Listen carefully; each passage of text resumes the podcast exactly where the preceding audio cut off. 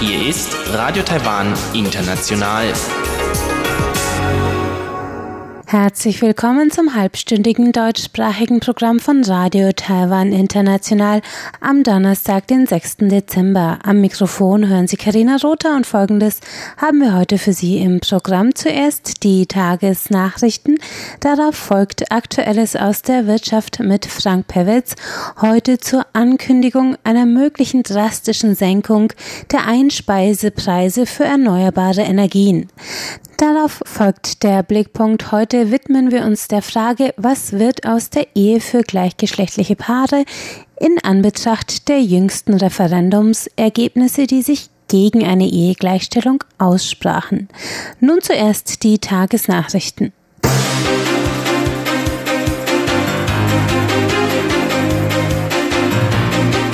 Hören die Tagesnachrichten von Radio Taiwan International. Zuerst die Schlagzeilen.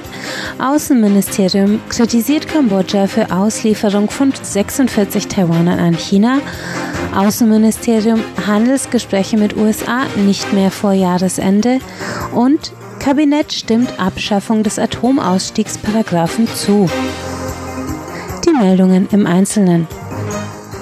Das Außenministerium und die Festlandkommission haben heute Kambodscha für die Auslieferung von 46 Taiwanern an die Volksrepublik China kritisiert. Den 46 Personen wird vorgeworfen, an grenzübergreifenden Telefonbetrug beteiligt gewesen zu sein.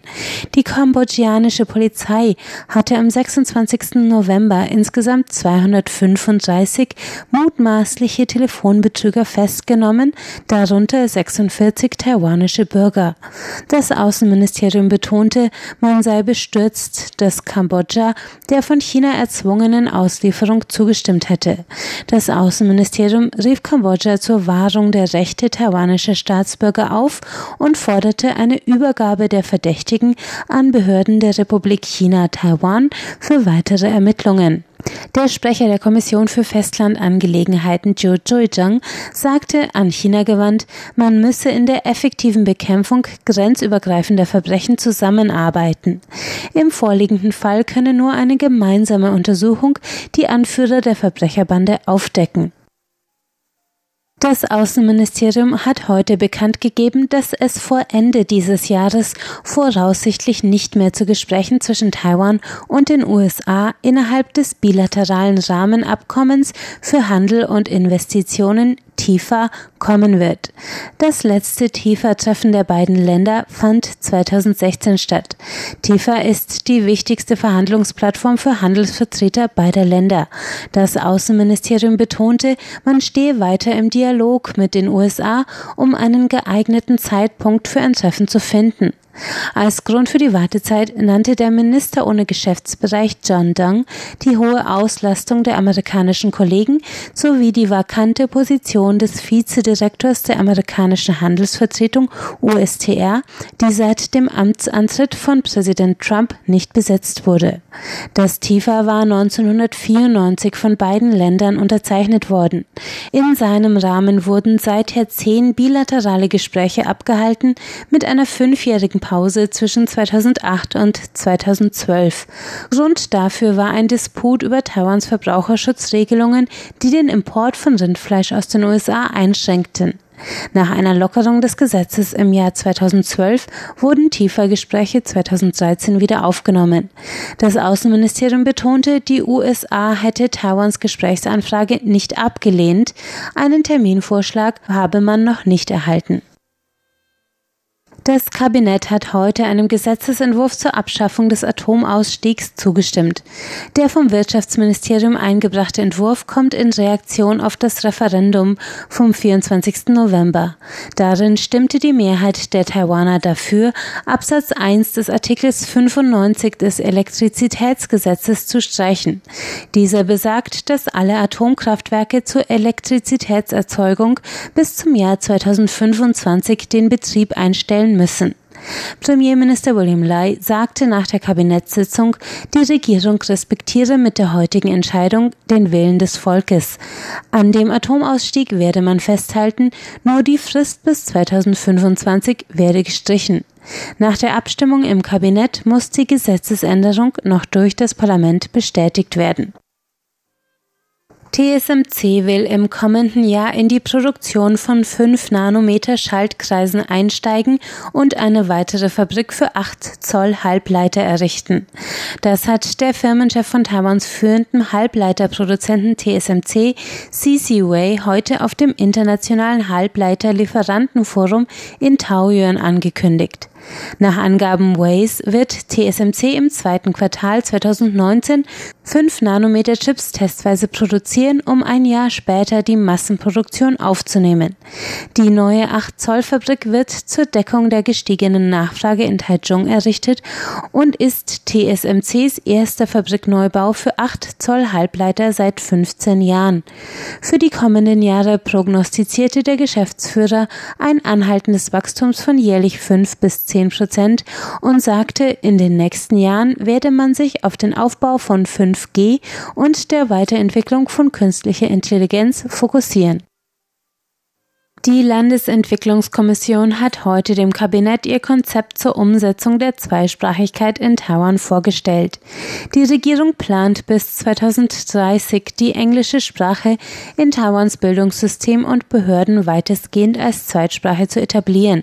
Dafür sieht die Landesentwicklungskommission eine Übersetzung von amtlichen Internetseiten, Dokumenten und Gesetzestexten ins Englische binnen eines Jahres vor. In den nächsten drei Monaten will die Kommission zudem einen Gesetzesentwurf vorlegen, der die Etablierung eines zweisprachigen Bildungssystems ermöglicht. Demnach soll die Englischförderung bereits im Kindergarten beginnen.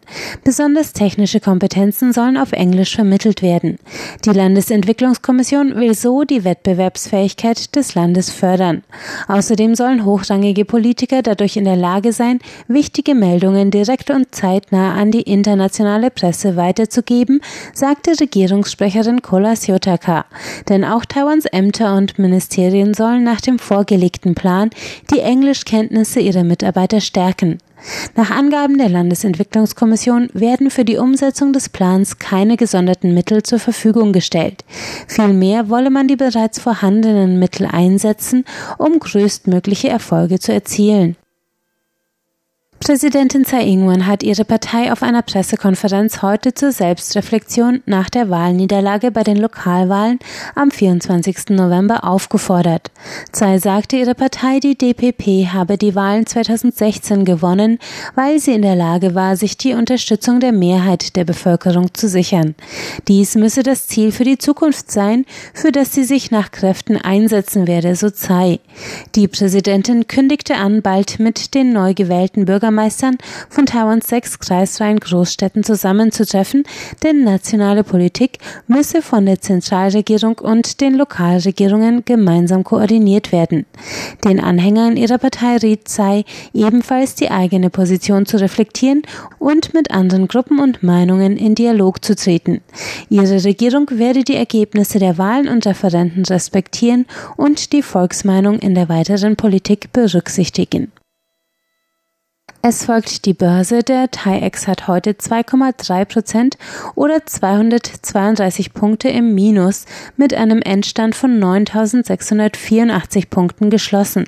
Umgesetzt wurden 142 Milliarden Taiwan-Dollar, umgerechnet 4,6 Milliarden US-Dollar. Kommen wir nun zum Wetter.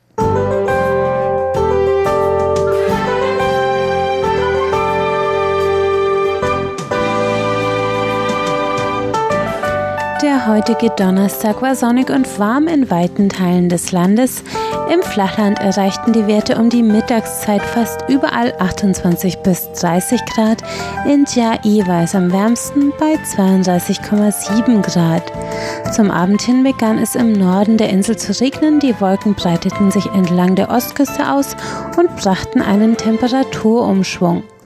Der morgige Freitag wird deshalb landesweit deutlich kühler bei 20 Grad Durchschnittstemperatur im flachen Land. Im Süden der Insel kann es bis zu 25 Grad warm werden.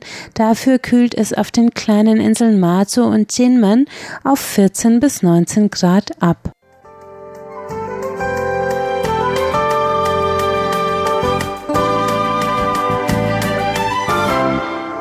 Es geht weiter mit Aktuelles aus der Wirtschaft.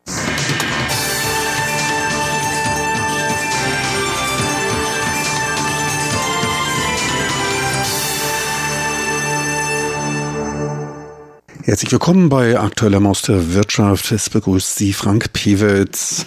Mit einem Paukenschlag erschreckte Taiwans Regierung, konkret das Energiebüro des Wirtschaftsministeriums, Ende November Unternehmen aus dem Bereich der erneuerbaren Energien. Bei der jährlichen Überprüfung der Einspeisetarife, Kurzform FIT, verkündete man mitten in der heißen Phase der eingeplanten Energiewende eine drastische Kürzung.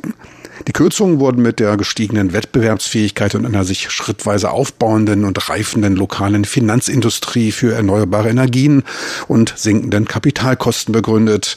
Anpassungen wegen des technischen Fortschritts sind zwar üblich, dürften allerdings nicht in diesem Maße erwartet worden sein.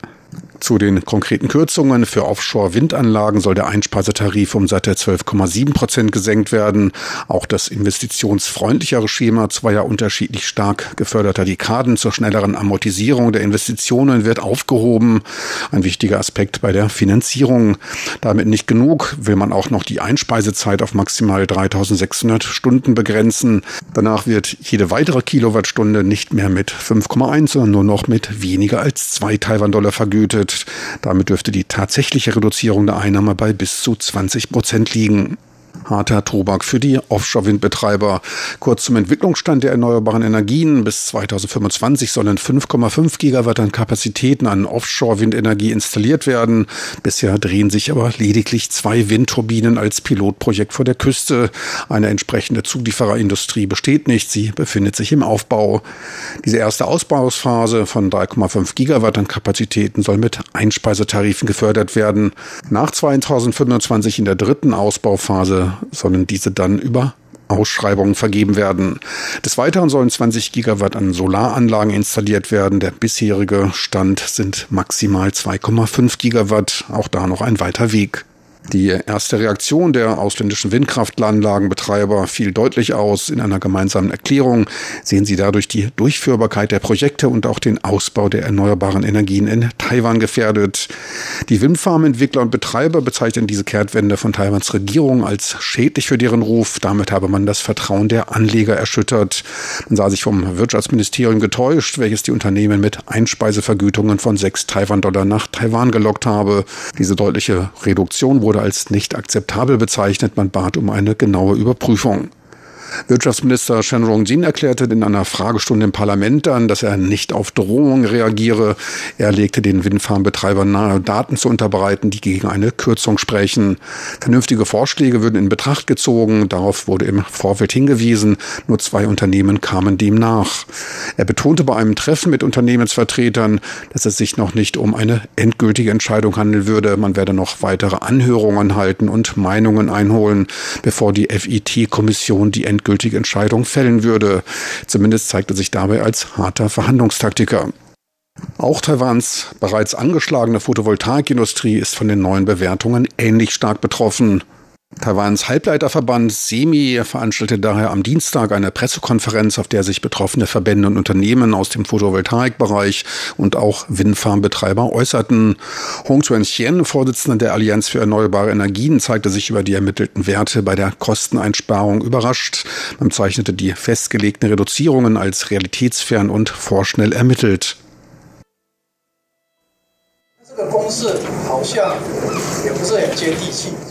Bei den in Betracht gezogenen Faktoren und Parametern ist es nicht nachvollziehbar, wie sie dabei auf eine Zahl von 12,75 Prozent kommen konnten. Wenn man die global ermittelten Einsparungen betrachtet, betragen diese nur 4,25 Prozent. Ich verstehe daher nicht, wie man da auf 12,75 Prozent kommen kann.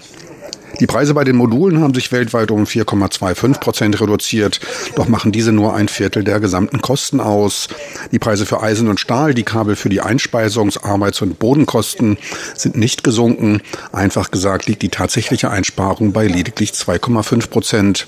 Zudem weist jeder Ort, jedes Gebiet seine Besonderheiten und Faktoren auf, welche die Kosten beeinflussen. Bei Berücksichtigung aller Faktoren ist Taiwan im globalen Vergleich nicht der beste Ort für Investitionen. Hier sind die Grundstückskosten hoch, die von uns zu installierenden Anlagen liegen alle in recht abgelegenen Gebieten, wobei es Probleme mit der Einspeisung gibt. Die Unternehmer aus der Photovoltaikindustrie hoffen daher, dass die von der Regierung für die Festsetzung der neuen Sätze zuständige Arbeitsgruppe nicht über den international ermittelten Satz von 4,25 Prozent hinausgeht. Wenn man noch die besonderen Faktoren Taiwans hinzunimmt, wie salzige Böden, Taifune, Erdbeben und so weiter, sind die Kosten sogar höher. Wir hoffen daher, dass dies in Betracht gezogen wird und die Regierung zumindest nicht über eine Senkung von 4,25 Prozent hinausgeht.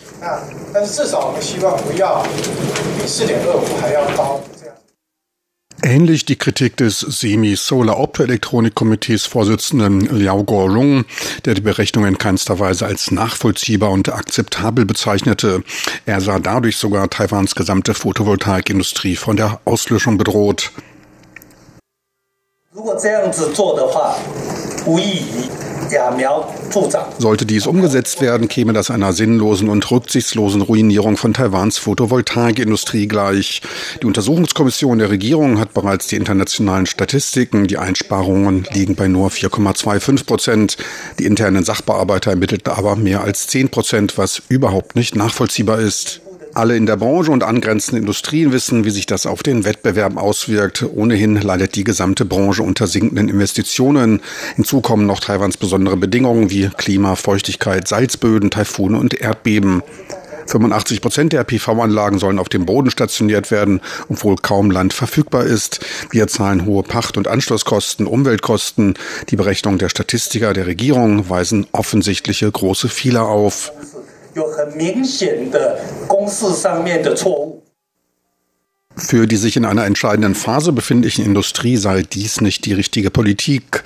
Der Ausbau der Photovoltaik in Taiwan befindet sich noch ganz am Anfang. Man sollte daher nicht durch falsche Annahmen die gesamte Industrie gefährden. Dies könnte sich auch negativ auf ausländische Investoren auswirken. Matthias Bausenwein, Vorsitzender von Ørsted Taiwan, des weltgrößten Windentwicklers für Offshore-Wind, kritisierte den drastischen Kurswechsel und wies auf die Frustration nicht nur für sein Unternehmen, sondern die gesamte Industrie und die lokalen Zulieferer Zulieferer und Banken hin, bei denen es um große Aufträge gehe und man sich schon seit Jahren engagiere. Also, also Dies gilt auch für die Energiebehörde und das Wirtschaftsministerium, mit dem wir eng zusammenarbeiten, um dorthin zu kommen, wo wir nun sind. Doch muss klar gesagt werden, bisher ist noch nichts geschehen. Wir haben bisher noch keine größere Windfarm gebaut. Wir haben nur zwei Turbinen als Demonstrationsprojekt am Laufen. Er wies darauf hin, dass die gesamte Windindustrie erst durch die Umsetzung der ersten Projekte aufgebaut werden müsste und erst dann wettbewerbsfähig ist für ein Auktionsverfahren. Zur Entwicklung der Industrie werde aber ein Anschubvolumen und ein stabiles Umfeld gebraucht. Wir brauchen vor allem stabile Rahmenbedingungen. Was nun geschah, ist eine große Erschütterung des Vertrauens in diese wenn sich diese so drastisch verändern, ist die Durchführung von Infrastrukturprojekten nicht möglich. Es geht unabhängig von der Politik um Taiwans Energiezukunft. Es bedarf vier, fünf, sechs, sieben Jahre, bis Offshore-Windfarmen funktionieren können. Diese werden auch dringend für Taiwans Energiezukunft benötigt. Ich wundere mich darüber, welches Signal mit dieser angedeuteten reduzierten Unterstützung in dieser frühen Entwicklungsstufe gesendet werden soll. Wie soll so etwas in eine allgemeine Energiestrategie passen? Er wies ferner auf die riesigen Investitionen und auf die Windenergie als eine der wenigen sich herausbildenden Schlüsselindustrien Taiwans hin. Auch Sean McDermott, Generalmanager der kanadischen Northland Power, wies auf die negativen Auswirkungen für den Standort Taiwan hin. Ich möchte auf einen anderen wichtigen Punkt hinweisen, den Einfluss dieser Maßnahme nicht nur auf Offshore-Wind und die Solarindustrie, sondern auf den Gesamteindruck des Investitionsklimas hier in Taiwan. Investoren in den Bereichen Robotics, autonome Fahrzeuge, E-Mobilität, Halbleiter, Datenzentren, künstliche Intelligenz, Batteriespeicherung, all diese neuen Industrien, die Taiwan versucht anzulocken, beobachten all dies, was hier beim Offshore-Wind, den erneuerbaren Energien passiert und werden den Wert und die Verlässlichkeit von Taiwans Investitionen Investitionsumfeld hinterfragen. In der schriftlichen Ankündigung des Wirtschaftsministeriums bat man im Schlusssatz die Unternehmen um wertvolle Kommentare und Informationen zur sachlichen Diskussion. Das letzte Wort ist also noch nicht gesprochen. Noch der letzte Satz der Ankündigung, man werde die Einspeisetarife weiter umsichtig behandeln und damit eine gute Grundlage für Taiwans erneuerbare Energien legen. So viel für heute aus Aktuellem aus der Wirtschaft. Besten Dank fürs Interesse. Es verabschiedet sich von Ihnen Frank Piewitz.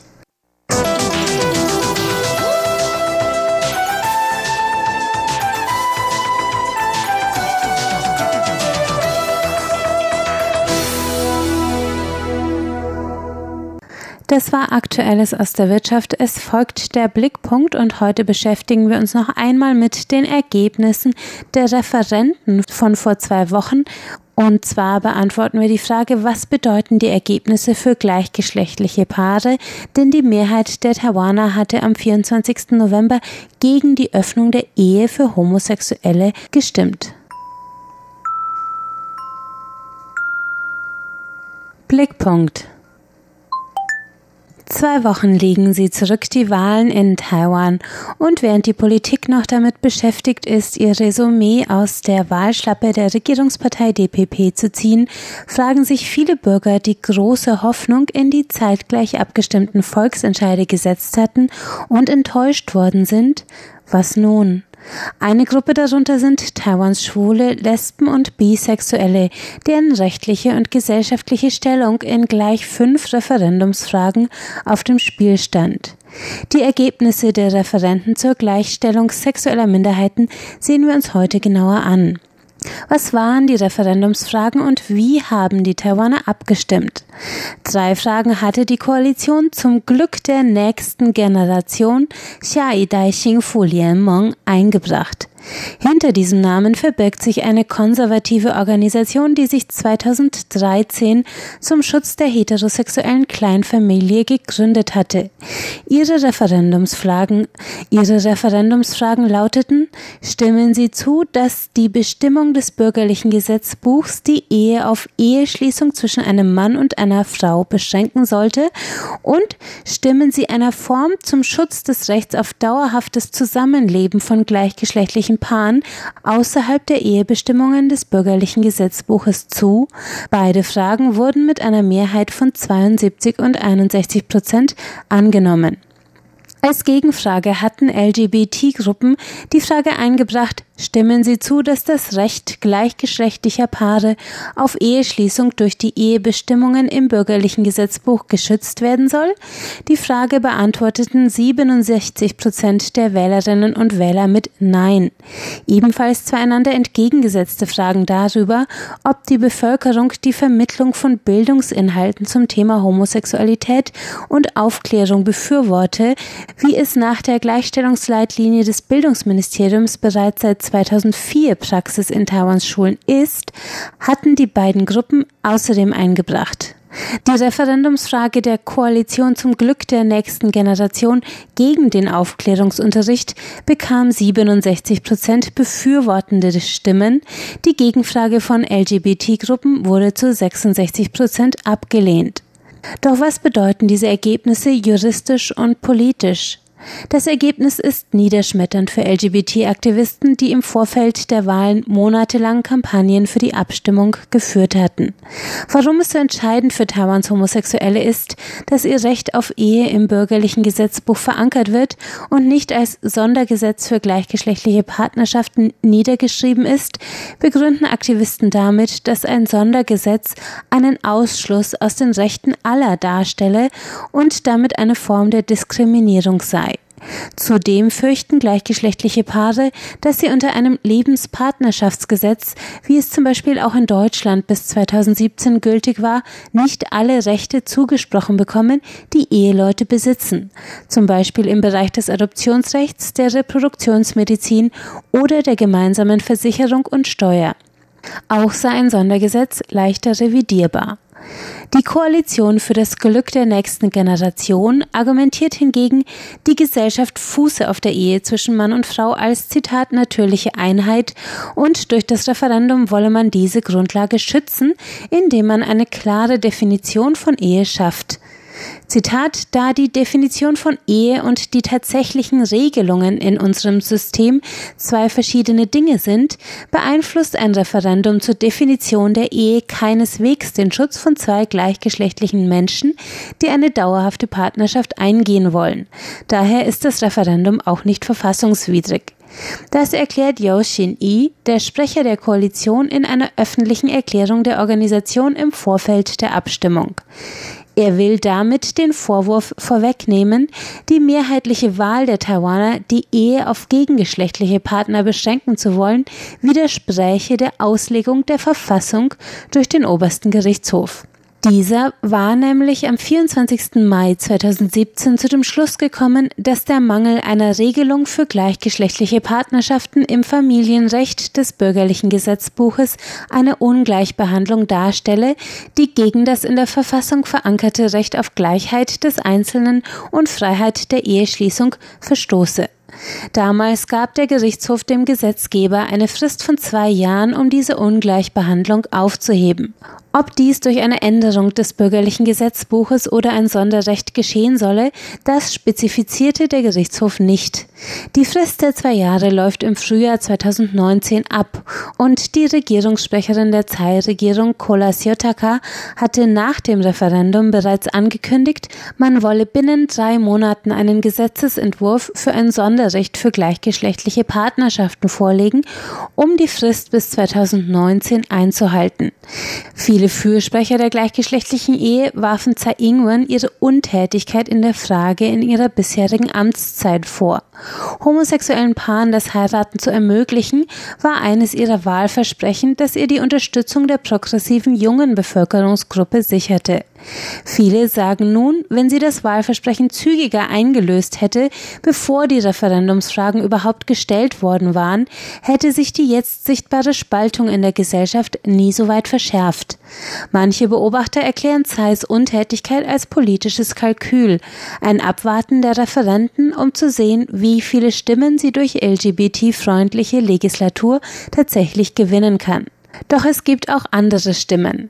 Es sei nicht nur ein Versäumnis, es auf ein Referendum ankommen zu lassen, sondern schlichtweg ein Verstoß gegen Menschenrechtsprinzipien, sagte Bruce Knotts, ein Menschenrechtsspezialist der Vereinten Nationen in seiner Eröffnungsrede auf dem Internationalen Forum für Frieden und Demokratie in Taipei am 3. Dezember. Bruce Knotts sagte, es wäre lächerlich, die fundamentalen Rechte von Minderheiten zur Abstimmung durch die Massen zu stellen stellen. Er warf der Regierung ein gefährliches Spiel des Populismus vor und betonte, Menschenrechte dürften niemals zur Wahl stehen. Auch Amnesty International bezeichnete das Ergebnis des Referendums als einen schweren Rückschritt für die Menschenrechte. Die Regierungspartei DPP hatte die Referenten nach dem neuen Referendumsgesetz im Vorfeld als einen Höhepunkt der Demokratie in Taiwan gehandelt. Präsidentin Tsai hatte vor der Abstimmung von einem historischen Moment der Volksermächtigung gesprochen. Dass es so leicht nicht ist, musste die Regierung spätestens nach den Wahlen am 24. November eingestehen. Nicht nur waren die Wählerinnen und Wähler verärgert, dass sie so viele, oftmals ähnliche und einander widersprechende Fragen beantworten mussten. Auch zeigte sich, dass die Reduktion komplexer sozialer Fragen auf ein schlichtes Ja oder Nein gerade in Bezug auf die Rechte sozialer Minderheiten nicht nur zum Chaos führe, sondern viel schlimmer noch aus politischen Entscheidungen einen Wettkampf um die Beliebtheit bei den Massen mache, schrieb die Online-Zeitung Quartz zwei Tage nach den Wahlen. Mit anderen Worten, die Frage der Ehegleichstellung wurde vom Populismus entschieden. Ein Lichtblick für Taiwans Homosexuelle ist, dass das Referendum nicht mehr als ein Stimmungsbild darstellt, das die Regierung bei ihrer Gesetzgebung berücksichtigen kann, aber selbst entscheidet, in welchem Maße sie das tut. Oder wie der Mitarbeiter des Studiengangs Gender Studies an der Shixin-Universität Xiao Hongqi der Zeitung The Storm Media sagte, Zitat, das Referendum hat keine juristisch bindende Wirkung und war mehr wie eine große Meinungsumfrage. Zwar war das Ergebnis dieser Meinungsumfrage für viele progressive Stimmen ernüchternd, aber immerhin ist ein Lebenspartnerschaftsgesetz als erster Schritt in Richtung der Gleichstellung gleichgeschlechtlicher Paare in Taiwan weiterhin sicher.